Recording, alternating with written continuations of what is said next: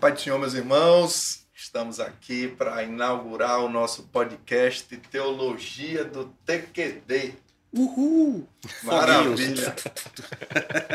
ô, ô, pastor Neto, era bom que o Rodolfo e o Danilo também fizessem o uhul, né? Uhul, é. Cadê? Não, o senhor tem que falar de novo, vamos lá. É, Vamos lá.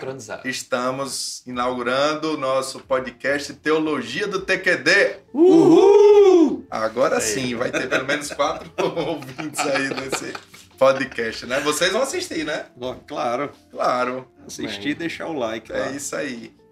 O TQD, pastor Neto, é o nosso tempo de qualidade com Deus. Programa da nossa igreja, né, que a gente desenvolve aqui com todos os irmãos.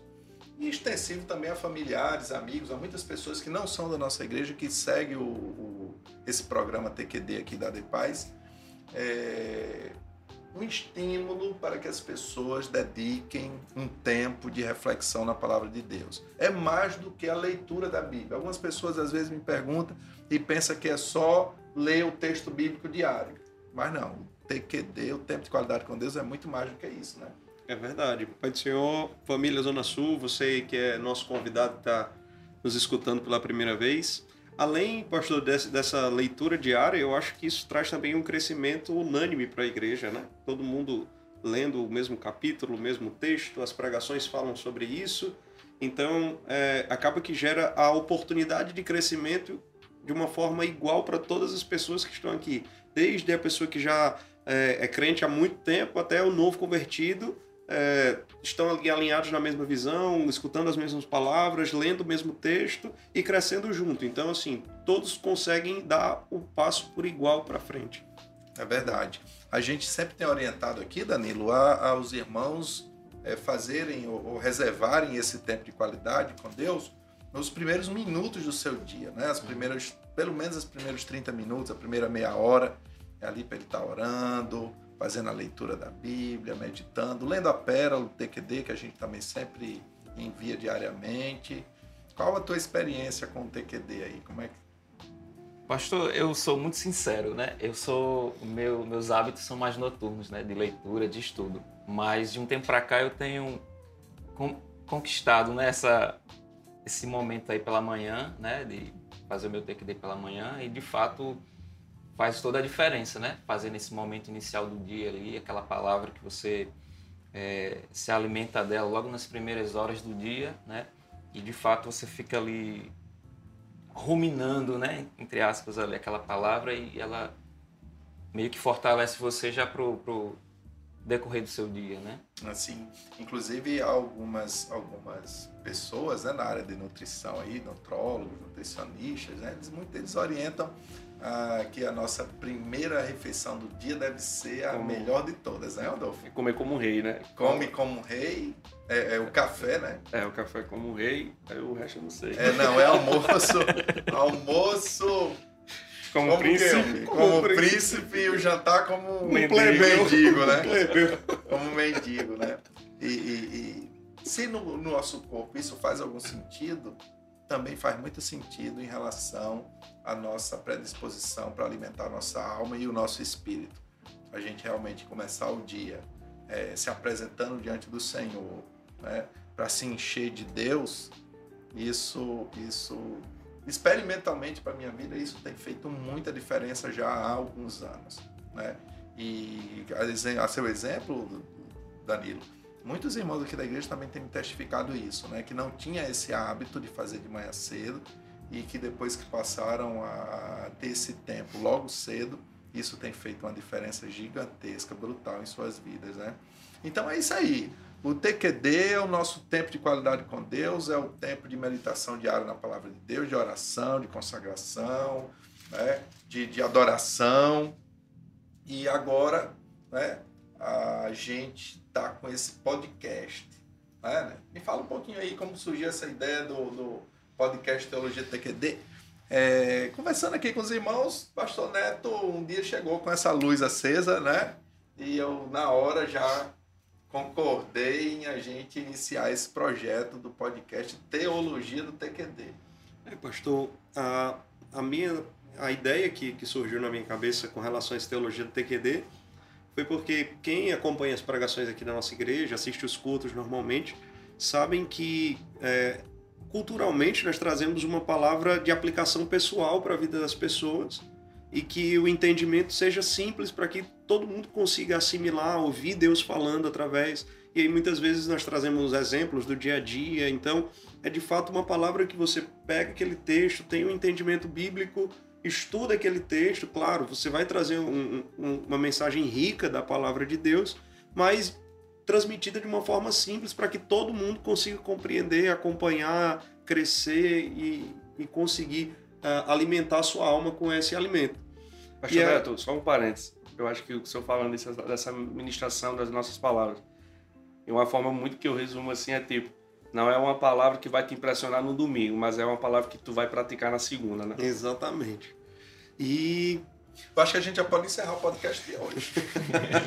já alimentou, né? Rapaz. É, e aí, pastor, é, a ideia do Teologia do TQD foi justamente trazer um estudo mais teológico, mais aprofundado é, para esses textos que nós estamos lendo. Então, a pessoa ela vai fazer a leitura diária dela, vai ter é, o relacionamento dela com Deus naquele texto, o entendimento dela. Talvez Deus confirme essa palavra que ela teve nas pregações no culto e ela também vai ter um aprofundamento teológico sobre a historicidade do texto, sobre quem foi aquele escritor, contexto. a importância dele no, no, contexto bíblico, e ela vai conseguir, então, ter um pacote completo, podemos dizer assim. Ampliar a visão, né? É, um estudo teológico, uma aplicação pessoal e o devocional dela, que é feito diariamente. Isso aí vai trazer um up gigante na vida é verdade. Espiritual. E considerando que a gente sempre tem feito a nossa, as nossas séries fundamentadas nos livros da Bíblia, né? Então a gente sempre escolhe um livro e trabalha ali durante algumas semanas ou meses aquele livro. Então, de fato, faz todo sentido a gente ter esse momento para discutir a autoria, destinatário primário da, dos livros, uhum. né? as principais doutrinas abordadas ali naquele contexto. A teologia que a gente aplica nas ministrações é muito voltada à teologia prática, né? como uhum. vocês já falaram. E aqui no podcast a gente vai poder é, sistematizar algumas dessas doutrinas, alguns desses pontos e trazer aí também, Danilo, subsídio arqueológico, né, histórico, uhum. alguma é, característica do tempo, cultural, social. Que enriquece, né, para a leitura. Enriquece a leitura e enriquece o entendimento. Porque muitas passagens na Bíblia a gente só consegue entender de forma mais ampliada. Aquele fundo histórico, cultural, né? Exatamente. do tempo do escritor. Se a gente é, é, é, é, abstrair desse, desse conhecimento, a gente pode inclusive fazer uma aplicação errada. Errada. Né? A gente pode ter um entendimento divergente. Ele pode mencionar um costume muito específico da época, a gente extrair aquilo ali e inventar um conceito espiritual que não existe. Né? Exatamente. Né? E correndo nesse e, Exatamente eu, eu vejo, pastor, assim, que o TQD nos convida para a gente quebrar essas barreiras.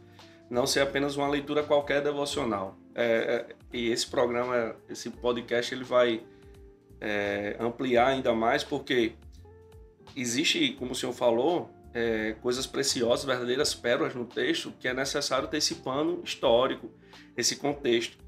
E fazer uma leitura sem isso é como a gente jogar água na peneira. A gente vai deixar passar muita coisa né?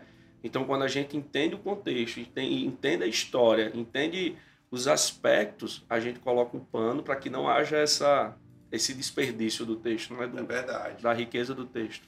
Então é isso. Esse é o episódio número 1 um da série do TQD em Tiago, né?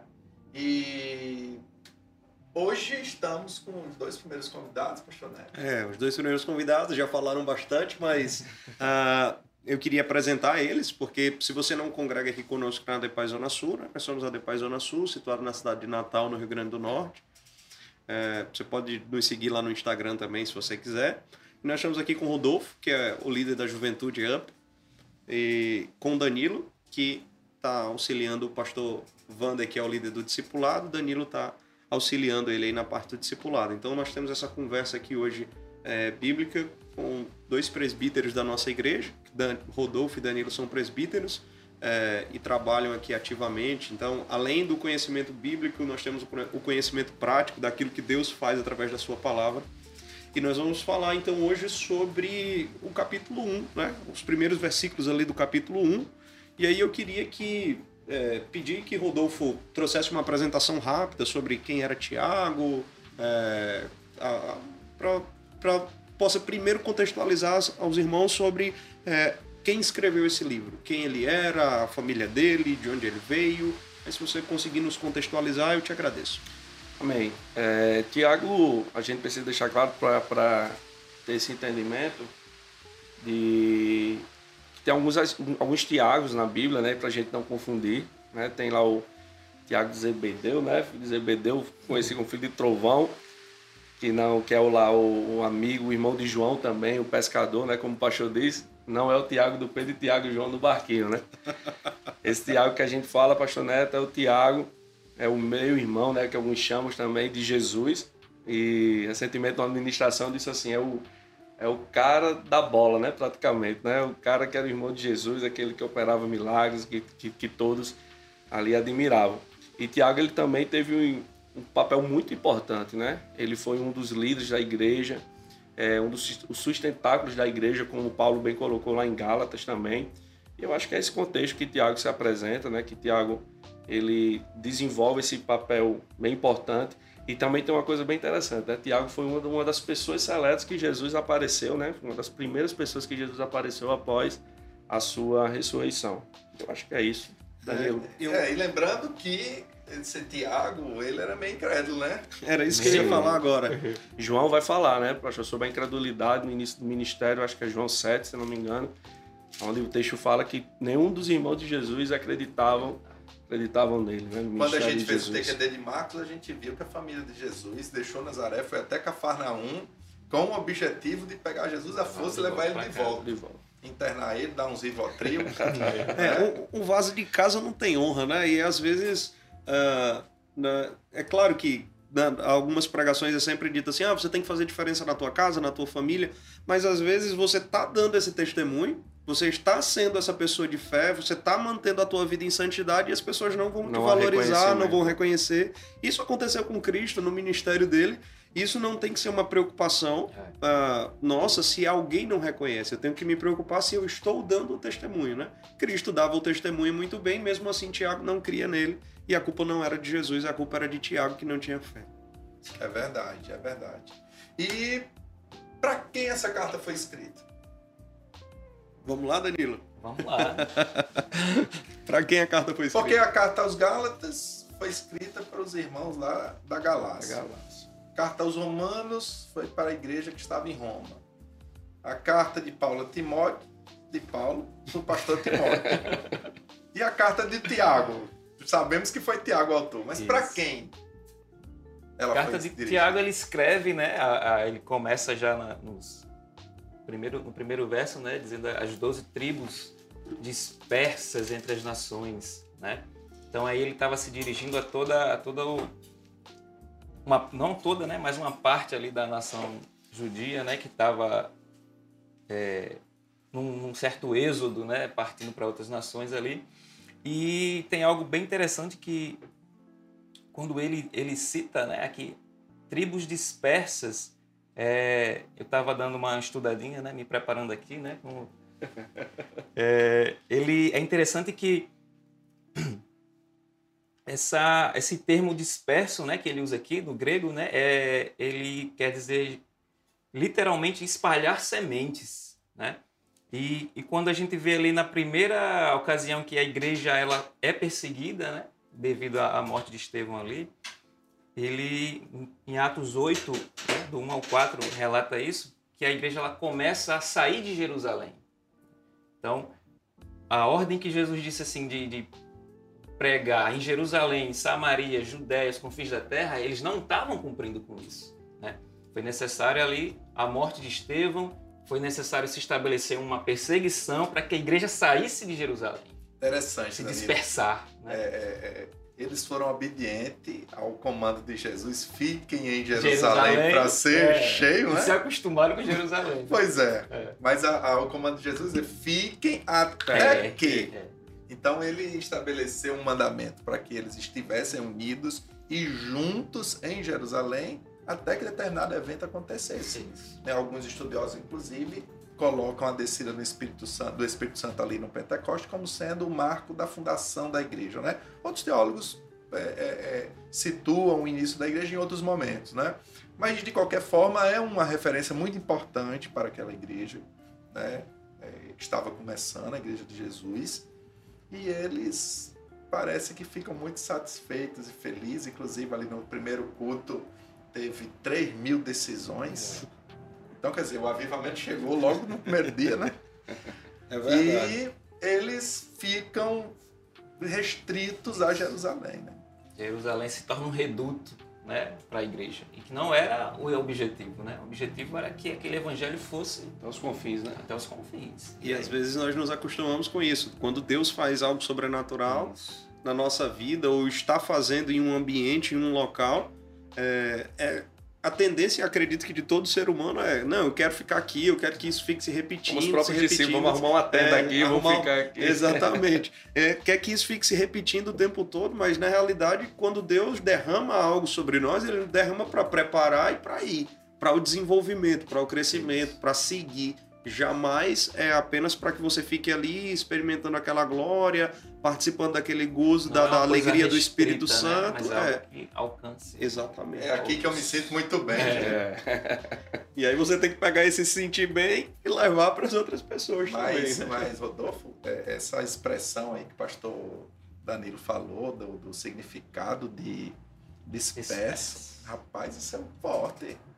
Repete aí, Danilo, é espalhar, Espalhar sementes. Espalhar né? sementes. Semear, né? Sim, sim. Sinônimo é dispersar, não é espalhar a semente. Que conceito poderoso, Rodolfo. A, É. ca- a carta então foi escrita para as sementes, para todas as sementes. É, para ser espalhado mesmo, Espalhado. né? Espalhado. E na verdade é é uma carta que realmente ela tem que ser espalhada.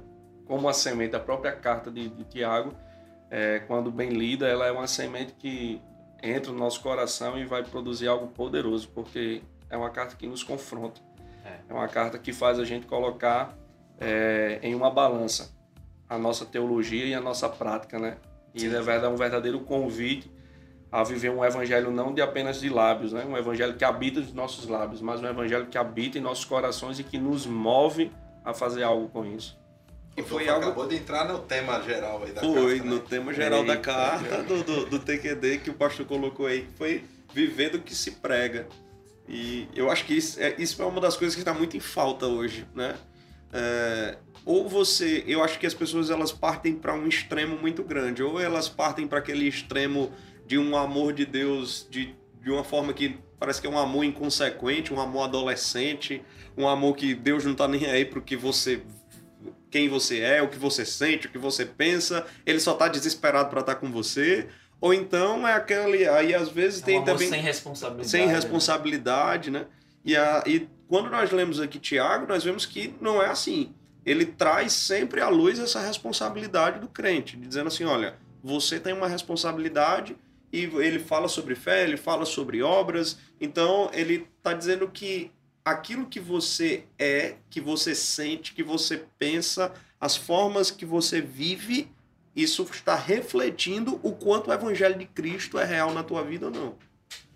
E aí, é, tem até um versículo-chave né, sobre isso, que é Tiago 2,18. Se o, o presbítero Danilo conseguisse ler aí é, essa referência, é, eu acho que vai trazer uma, uma luz para quem está ouvindo.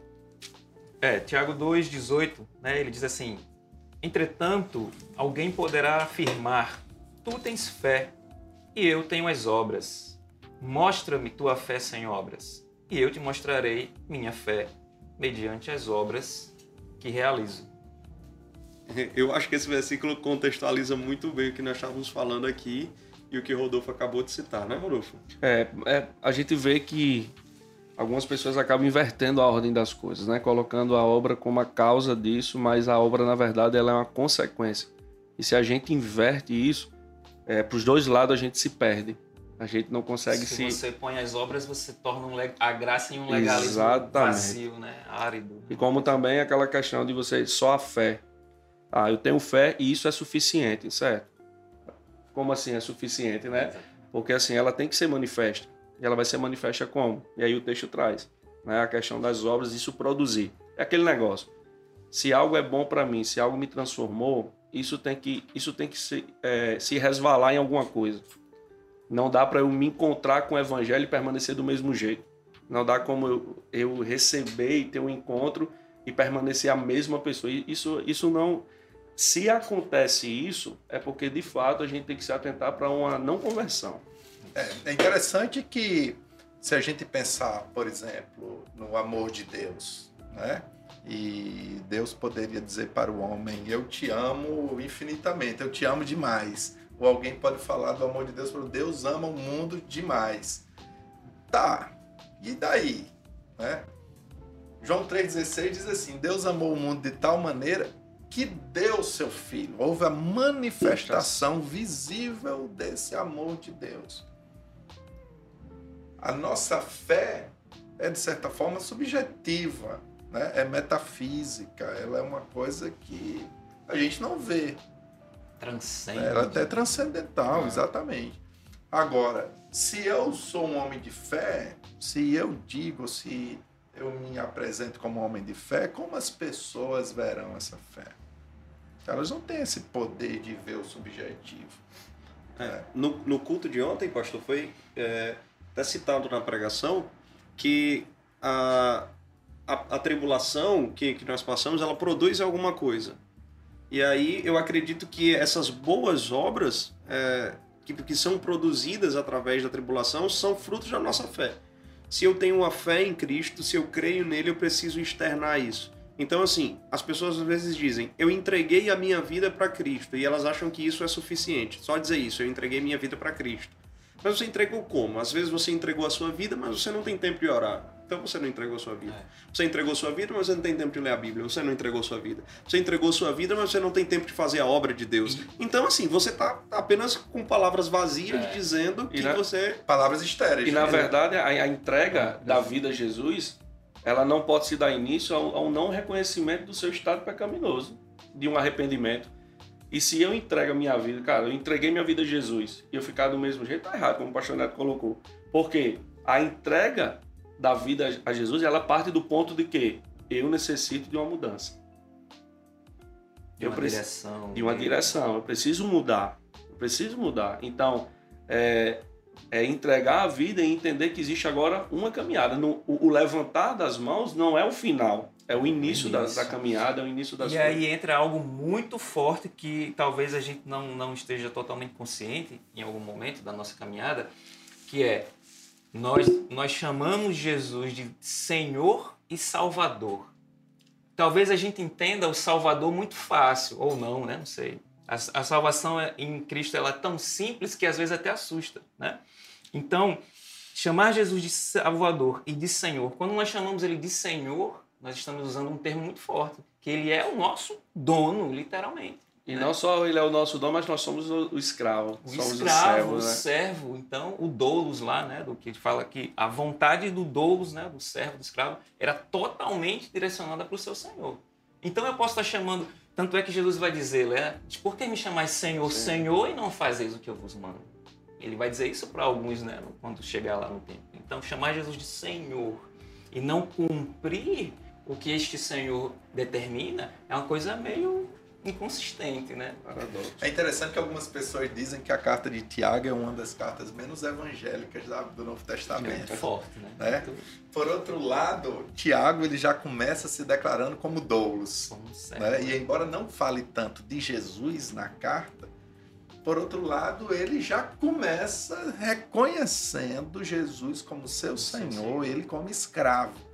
Porque literalmente aqui no capítulo 1, versículo 1, onde ele se identifica como servo de Deus e de Jesus, servo é doulos mesmo, é escravo. É aquele cuja vontade está totalmente entregue a Jesus. Né? Que, que coisa poderosa. Pastor, é. e, e, dentro desse doulos, é, estava vendo um estudo e, e, vi algo bem interessante. A, a essência do doulos é uma, é uma posição que, que, quando a gente se coloca, a gente tem que entender três coisas. É uma posição de obediência completa, é uma posição de humildade absoluta e de lealdade inabalável. Meu Deus, merece ser repetido isso aí. Vamos lá. Primeiro, Quando eu assumo a posição de dor. texto Vamos, das palavras de a gente, a gente, não, a gente precisa até pedir pro pessoal botar no comentário é aí. verdade. Não, a, a- a questão do doulos, né, da, da gente ser servo, a essência disso é, ela reflete em, em algo para mim, que é a obediência completa, Obediência completa, a humildade absoluta humildade absoluta e a lealdade inabalável. lealdade inabalável. E aí tem um negócio interessante. A, a minha obediência, ela é a minha tarefa. A minha humildade é a minha posição. E a minha lealdade é o estado de relacionamento que o Senhor espera de um servo. Meu Deus. Glória Forte isso aí, viu? É. E então, é, nós já conseguimos entender aqui nesse primeiro momento quem era o Tiago. Todo mundo já sabe que o Tiago é o meio irmão de Jesus, filho de Maria e filho de José, né? Porque na, no estudo bíblico nós entendemos que Maria não é, não teve somente Jesus de filho, mas ele teve outros irmãos e irmãs. Então Tiago é, é um meio irmão de Jesus, filho de Maria, filho de José, que ele obviamente ele conviveu no mesmo período que Cristo, mas que o seu ministério aflora após a morte e ressurreição do Senhor, porque antes ele não cria, né? Após, após Cristo vencer a morte, ele passa a crer. Ah, nós vemos então também que o versículo chave aí que nós trouxemos para o livro de Tiago no capítulo do, no capítulo 2, do versículo 18. E para finalizarmos aqui, né, essa, esse nosso primeiro momento desse, desse bate-papo, antes de nós mudarmos é, para o tema de fé e obras, nós vemos que Tiago enfatiza muito essa questão de fé e obras, e nós vamos falar sobre isso no, nesse segundo momento do, do podcast de hoje. E aí eu queria pedir que Danilo lesse um texto de Tiago que fala sobre fé e fizesse uma explanação rapidinha aí, de um minutinho, para os irmãos já entenderem o contexto que Tiago traz sobre fé e aquilo que nós cremos sobre fé. Ok. Capítulo 1 de Tiago, o verso 3, né? Ele diz assim: Porquanto sabeis que a prova da vossa fé produz ainda mais perseverança. É muito bonito esse versículo, né? Ele é muito lindo. Quando você ouve alguém dizer a prova da sua fé, meu irmão, aí você, oh, coisa linda. Mas passar, se submeter à prova da fé é um negócio que, que dói um pouquinho, né? É um processo. Mas a gente vê aqui que o Espírito Santo ele está nos mostrando o, o grandioso valor né, que tem quando a nossa fé ela de fato é provada e que ela vai resultar. E aí eu lendo aqui, né, eu entendi algo interessante. Ele disse que a prova, eu até destaquei os termos, né? A prova da fé produz ainda mais perseverança.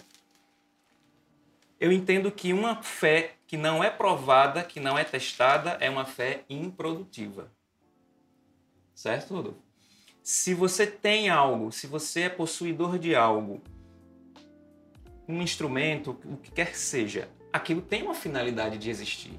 Para que que um computador existe? Para você utilizá-lo. Para que que uma ferramenta existe, uma furadeira existe? Para ser utilizado para algo. Se eu tenho fé e ela não é testada, ou seja, ela não é colocada em prática, ela não é testada, a minha fé é só uma teoria. Né? E aí entra com o que Tiago tanto fala: fé e obras, fé e obras, fé e obras. Inclusive a Bíblia, eu não me lembro agora a referência, mas há um versículo que diz: exercita-te na fé, né? Exercita-te na piedade. Então, a vida piedosa, a vida de fé, ela também precisa ser exercitada.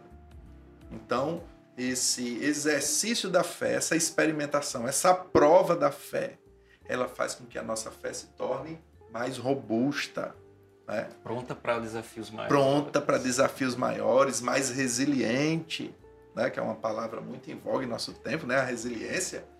Então, de fato, é uma colocação muito boa essa que você fez aí. Né? E Deus tem um propósito nisso quando prova a fé de alguém, né? para que seus filhos possam ser experimentados. No final das contas, para que seus filhos se tornem pessoas maduras. Amém. Amém. Então, é isso. Esse nosso primeiro momento. É, você, nós vamos ter só um recadinho aí rapidinho para você que está acompanhando. E depois desse recadinho, nós já vamos seguir para o segundo momento, que vamos continuar falando sobre fé e vamos fazer uma comparação entre fé e obras. Vamos falar sobre uma fé viva, fé morta. Então, continua assistindo o vídeo, compartilhe o link aí. Eu tenho certeza que você vai continuar sendo abençoado. Amém? E aí, estão gostando do nosso podcast? Então continua aí ligadinho, porque daqui a pouco tem muito mais grandes coisas o Senhor está derramando em nosso meio. E por falar nisso, você já conhece a nossa igreja ADEPAI Zona Sul? Somos uma família com quase 3 mil servos apaixonados. Estamos localizados aqui na rua Delmiro Gouveia, número 19. E você é nosso convidado. Nós temos cultos ó, durante toda a semana. Terça-feira, culto UFC a partir das 19h15. Quinta-feira, culto de doutrina a partir das 19h15 também. Sexta-feira, nós também temos o Sextou com Jesus, também a partir das 19h15. No sábado, também temos culto.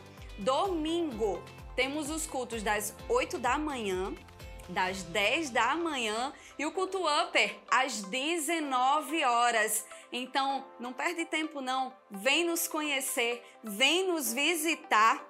Durante todos os cultos, nós temos um trabalho específico para as crianças. O nosso GF, gente, que tem sido poderoso que Deus tem realizado na vida dessas crianças. Nós também temos o culto para os adolescentes, os runners, os pré-adolescentes, os jumper, viu, gente? Que são no sábado, tá? Pra saber mais, vai lá no nosso Instagram, arroba ZS. E lembrando que os nossos cultos também todos são transmitidos aqui no nosso canal do YouTube, tá? Adepaz, sempre presente com você. Então voltamos, meus irmãos, uh, para o nosso segundo momento. Vamos começar aqui um pouquinho sobre fé. Uh, eu queria falar um pouquinho sobre fé viva e fé morta. Aí eu queria que Rodolfo trouxesse aqui para os, para os nossos irmãos e para a gente que está conversando aqui na mesa é, a diferença entre uma fé viva e uma fé morta, o que, que uma fé viva produz no coração de um crente. Se você puder nos falar um pouquinho sobre isso. Amém. A, a gente sabe, né, Danilo, que a fé, como a própria Bíblia diz, vem pelo ouvir, né? E ouvir a palavra de Deus. E a gente acredita, como a gente já mencionou, Pastor Neto, no primeiro bloco aí, né, do nosso podcast, que quando nós recebemos, nós geramos a fé dentro da gente isso tem que produzir algo. Né? E o próprio Tiago também vai falar das questões das obras, né? A nossa fé, ela sendo revelada através das nossas obras. E também essas obras a gente pode entender por várias coisas. Eu acho que um, um algo fundamental de uma revelação de fé na vida de uma pessoa é uma palavra chamada arrependimento. É uma pessoa que a primeira obra que eu acho que é necessária, do meu ponto de vista, aí vocês primeira falam. manifestação. A primeira né? manifestação de uma fé viva, Pastor Neto, é o arrependimento. Né? É, é a obra onde se inicia o processo de santificação na vida de um cristão e, e eu creio que Deus nos chama para isso, né? Deus chama para que a gente viva esse processo de santificação e é, a fé morta é aquela fé que simplesmente me coloca num estado de que eu acredito em algo e aquilo eu não preciso me mover em nada. E foi uma das coisas que Tiago mais combateu aqui, foi essa questão da hipocrisia e religiosidade. Eu acho que a fé morta se encaixa bastante nisso aí, é... nessa questão da religiosidade. É o cara que pratica os rituais, ou que vem para o culto, ou até mesmo uma pessoa que sei lá, que lê o texto bíblico, mas ele lê apenas para ter um entendimento humano. Eu acho que isso. É, a, a fé é perfeito. A fé morta, no, no, meu ponto de vista, é uma fé que ela é alimentada por essas questões de religiosidade, é questões de, de, de rotina, né? É, tem muita gente que diz assim. Eu quero, eu vou para a igreja no domingo, passo a semana pecando, mas eu vou lá na igreja no domingo me lavar né? E, e, e, na verdade o consentimento dele, a ideia dele é de que a presença dele em um culto é algo suficiente para que ele tenha uma vida de santificação e, ele, e não existe responsabilidade sobre isso. E dentro disso também tem muitas vertentes que, que, que acabam prejudicando esse entendimento das pessoas, que é que não existe responsabilidade na graça. Isso. Né? não existe responsabilidade também na fé. Eu acredito e tanta prova é que quando às vezes a gente vai evangelizar alguém, cara, você conhece Jesus, você já tem um relacionamento com ele, eu tenho fé. Eu já tenho ele no meu coração. Eu creio em Deus. Eu creio em da Deus. minha forma, eu creio em Deus. É, entra a subjetividade. É, faz, faz muito bem, até os demônios É. creem. Até os demônios creem. E Exato. as pessoas não têm um entendimento do que de fato é fé. Eu acho que o Rodolfo colocou muito bem aqui no, no, no início da fala dele, quando ele disse que a fé é produzida por ouvir a palavra de Deus. E esse ouvir é ouvir e entender, é, é abrir o teu entendimento para pegar essa palavra e praticar ela. Eu acho que isso traz uma fé viva para alguém. Porque é, nós vemos que, é, com relação a obras, é, Jesus ele vinha e ele repreendia muito alguns dos hipócritas, fariseus, saduceus que tinham ali, porque eles faziam algumas coisas. Eles oravam em público, ele rasgava a roupa, ele demonstrava que ele estava jejuando. Então, aos olhos naturais, aquele cara estava produzindo muita coisa de obra, mas a fé dele era morta. Ele não cria, ele estava fazendo aquilo para impressionar fulano, é, sei lá, é a pessoa que faz a leitura bíblica para ter um entendimento só para que numa conversa ela saiba o que falar, mas não para aplicar na, na vida dela. Para saber pregar, mas não para aplicar na vida dela. Isso é uma fé completamente desvirtuada, é uma fé completamente fora daquilo que Tiago está São explicando apenas aqui. conceitos intelectuais, filosóficos, estéreis, né?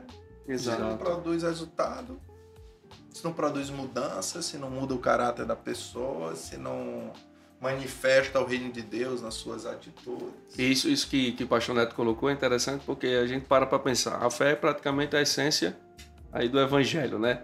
Aquele... E quando a gente fala em essência, a gente tem que entender que a grandiosidade da essência ela não é algo externo, é algo interno. Ela é medido aqui no, nas intenções do coração, naquilo que move.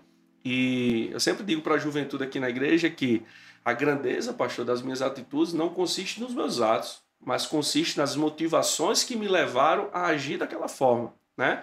Como o Netão falou, o, o, o- os fariseus, ele tinha a prática, ele tinha as atitudes de alguém que tinha fé, porém a essência os faltava, né?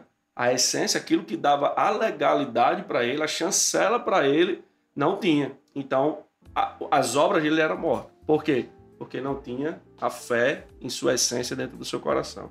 Fazendo esse paralelo, então, Danilo, sobre fé e obras, é, eu queria te fazer uma pergunta que pode, pode soar polêmica, mas não é. Vou passar para pastores. É sobre a fé pode salvar? A fé por si só ela pode salvar? Ou ela depende de alguma obra? Ah, qual, sei lá, qual citação bíblica você poderia trazer para que os irmãos pudessem entender essa questão da fé e salvação? Tá. A, a Bíblia é muito clara né, em dizer que a salvação é pela fé. Isso. Pela graça sois salvos, Paulo vai dizer aos Efésios.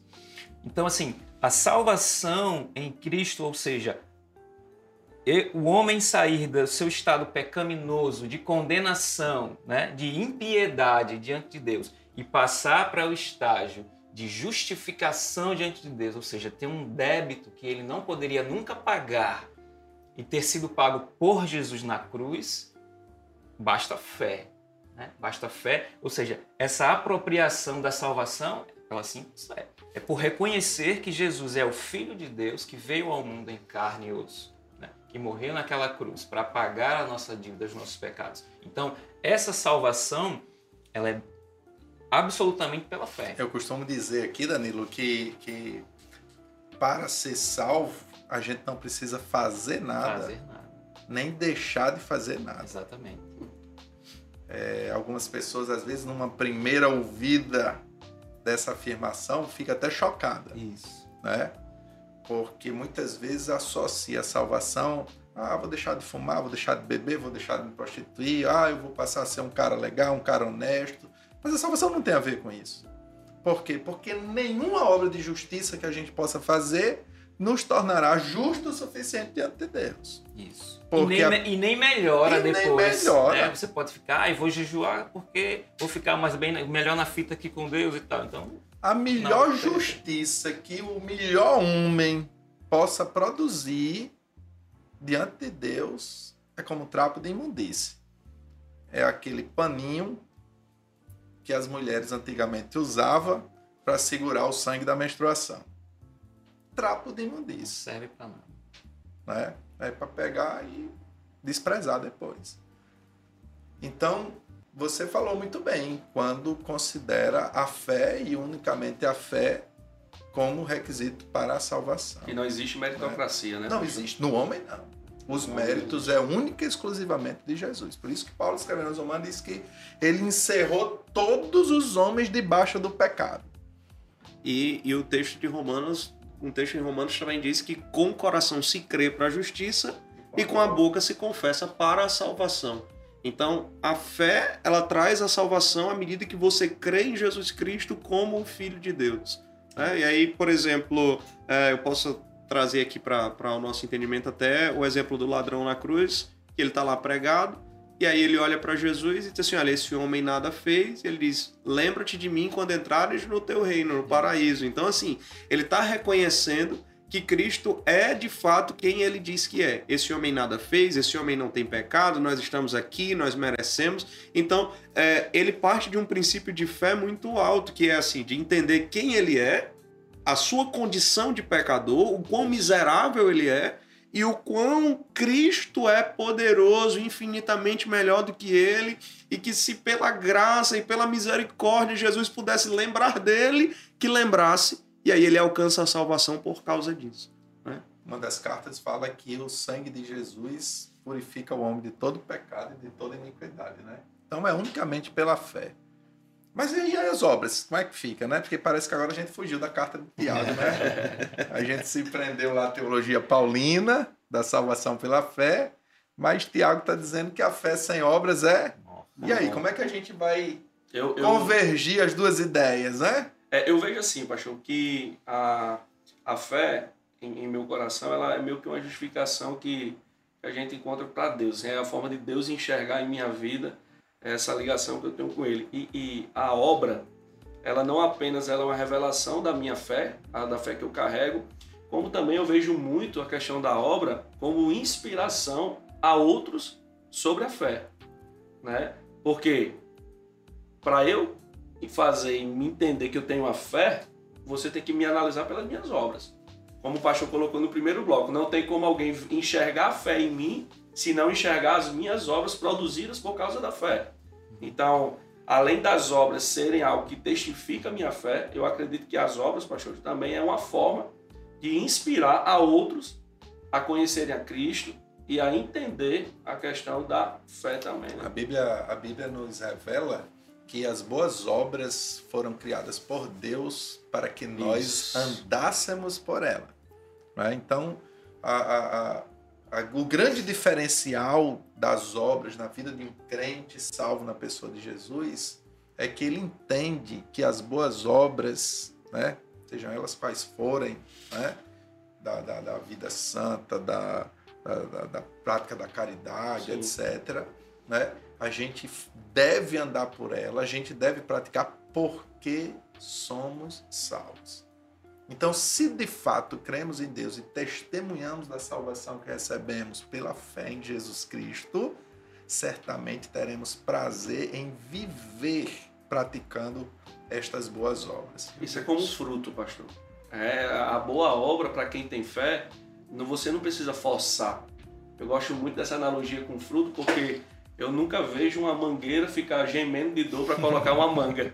Não É, a é? na- é a É da natureza dela. É da natureza dela. frutificar, né? Então a natureza da fé, quando ela é plantada em nossa vida, as boas obras ela é inevitável.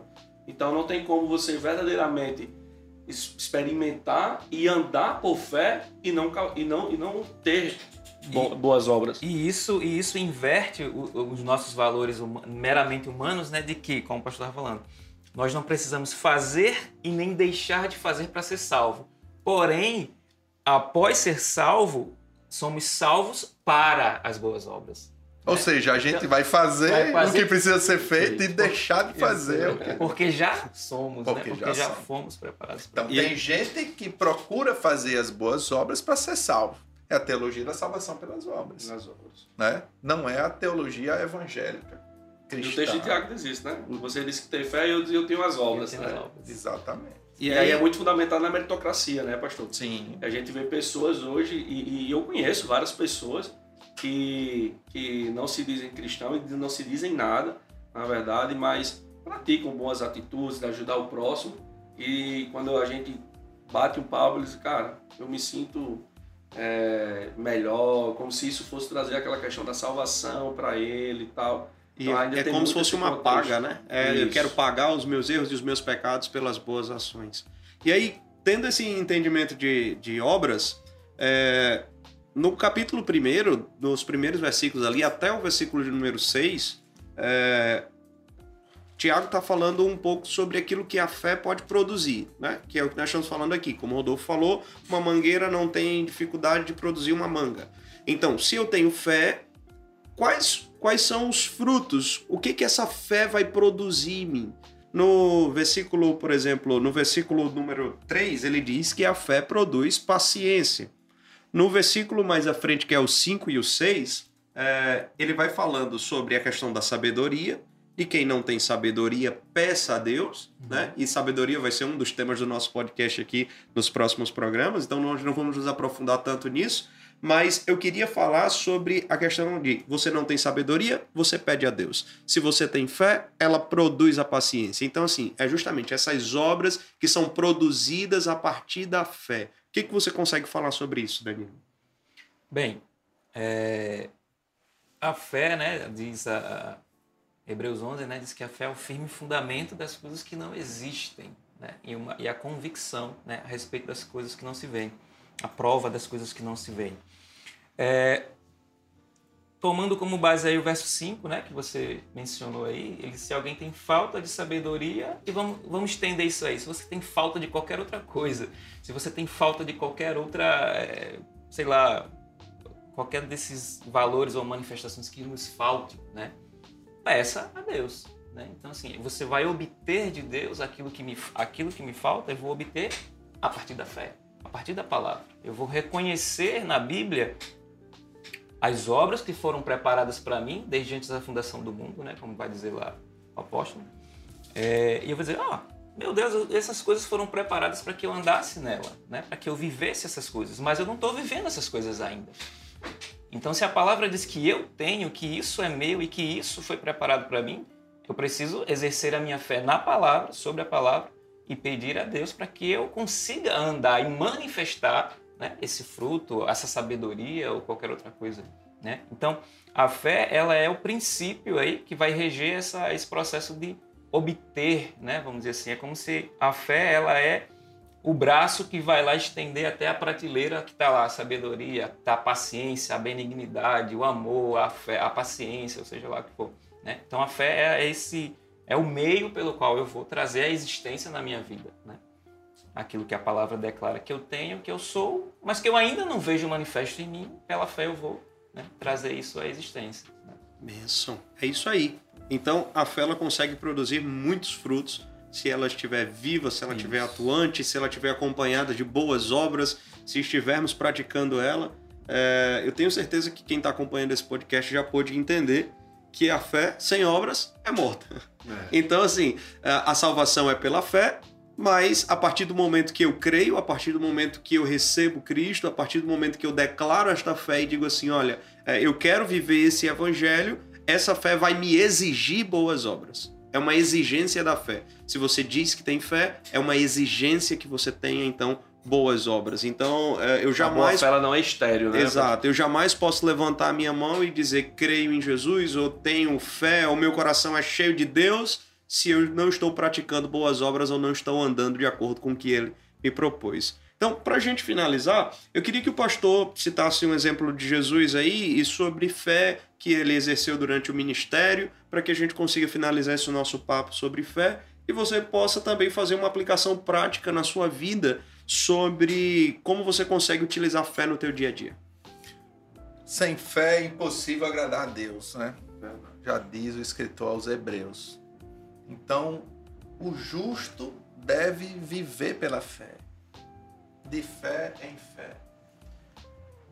Diante das tempestades que vieram, diante dos enfermos que se apresentaram diante de Jesus, diante das situações difíceis que acometeram no seu ministério terreno, sempre Jesus venceu utilizando a palavra, crendo que o Pai estava ouvindo e por estar alinhado com a palavra, aquilo que ele estava pedindo e declarando iria se realizar.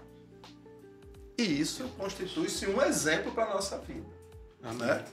Quanto mais meditarmos na palavra de Deus e quanto mais nos enchermos de Deus e estivermos alinhados com a vontade de Deus, mais aquilo que a gente vai pedir vai estar convergindo com o que a palavra já diz. Né? Misturada com a fé, pronto, vai acontecer aquilo que a gente está declarando. Né? Glória né? a Deus. Colheremos o fruto daquilo que a gente está esperando. Quando a gente não recebe, ou é falta de fé, ou porque o nosso pedido está baseado em alguma vontade egoísta, né? ou alguma coisa que não está alinhada com a vontade de Deus. Então, na verdade, a gente deve buscar se alinhar com a vontade do Senhor. Então, quanto mais mergulharmos em Deus, quanto mais fizermos o TQD, uhum. quanto mais tivermos esse tempo com o Senhor, mais a gente vai convergir. Né? Verdade. Isso aí. Glória a Deus. Bom, eu queria agradecer ao Valeu. presbítero Rodolfo, ao presbítero Danilo. Queria pedir que o Rodolfo falasse só aí um minutinho sobre a juventude, fizesse um convite para os jovens que estão nos assistindo, se eles ainda não participam de nenhum projeto na nossa igreja, para participarem, se é alguém que não serve a Jesus para vir servir juntamente conosco, se é uma pessoa que está desigrejada, aqui é a casa dela, por é favor. É isso aí, gente. Obrigado, Pastor Neto, obrigado, Pastor S, pelo convite. É uma honra estar aqui, né, diante desses três teólogos aí renomados. Mas eu queria agradecer a participação e também né, dizer à juventude que não deixe de fazer o TQD, né, não deixe de participar eh, das nossas programações, estejam sempre envolvidos. Uma, a, a importância de você se envolver, a importância de você é, estar trabalhando é o exercício da fé, né, como foi dito aqui. E uma palavra que eu sempre carrego e sempre passo foi lá atrás, quando a gente trabalhava junto com o pastor no gabinete dele, ele olhou para mim e disse: Meu filho, quanto mais você enraizar Quanto mais você estiver enraizado na casa do Senhor, mais difícil vai ser da tempestade lhe arrancar. Né? E como é que a gente fortalece as nossas raízes? Exercitando a nossa fé através das nossas obras. Então, juventude, só vem, viu? Presbítero Danilo, sobre os novos convertidos, aí você tem uma palavra. É, nós estamos aí no discipulado, né, auxiliando o pastor Vander, com nossos trabalhos aí de as aulas as ministrações em relação ao batismo agora, né? Já estamos aí mais da metade das aulas, né? estamos é, chegando quase ao final.